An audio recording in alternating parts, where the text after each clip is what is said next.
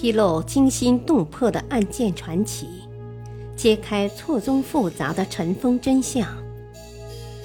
欢迎收听《古今悬案、疑案、奇案》，作者李晓东，播讲汉月。梁山伯与祝英台葬处案，两人合葬于何处？二。宁波传说，梁山伯是晋代瀛州县令，是个清廉的好官。由于得罪了权贵，被残害致死。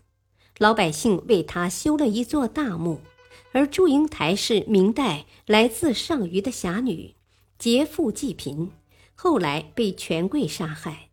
当地老百姓为了纪念他们，就把两个人合葬在一起，结阴婚。两个传说分别在两地找到了考古证据，在汝南县至今留有梁山伯与祝英台墓，分列于马庄乡古关道两侧。出土的墓墙证明两座均为晋代墓。梁山伯与祝英台并没有订婚，二人不可能合葬。这种分葬墓符合当地的风俗习惯。而在宁波，至今留有梁祝二人合葬墓。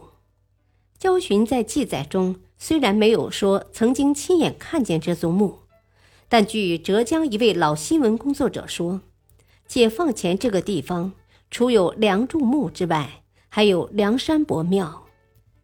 鄞县乡间还流传有“若要夫妻同到老，梁山伯庙里道一道”的俗语。庙中香火还很盛。一千九百九十七年七月，宁波的梁山伯庙出土了一座近代墓葬，墓的位置、规格和随葬器物与志书记载的梁山伯鄞县县令身份和埋葬地相吻合，被认为是可信的实物资料。二十世纪五十年代。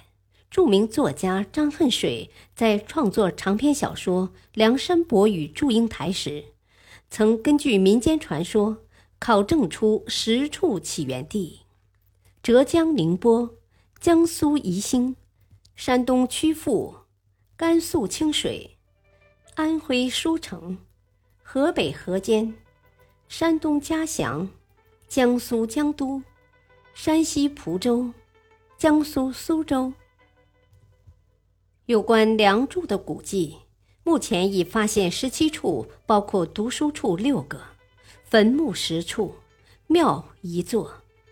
专家普遍认为，梁祝读书处是受梁祝传说的影响后形成的，不能反证其源头。如果大胆假设、揣想，梁祝故事会不会本是编撰？但由于这一悲剧感人至深。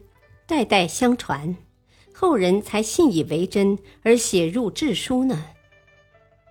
如果说梁祝婚姻被残酷葬送具有强烈的悲剧意义，那么他的化蝶结尾便富有积极意义。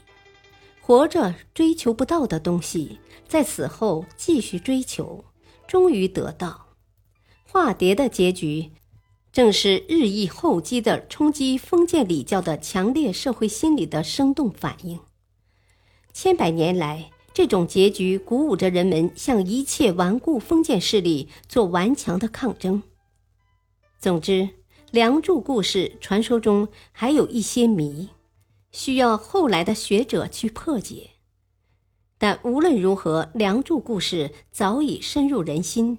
成为坚贞不屈、为爱而献身的光辉典范，这一感人故事必将永远流传下去。历史话外音：传说，英台被迫出嫁时，绕道去梁山伯墓前祭奠，在祝英台哀痛感应下，风雨雷电大作，坟墓爆裂，英台翩然跃入坟中。幕覆合拢，风停雨霁，彩虹高悬。梁祝化为蝴蝶，在人间翩跹飞舞。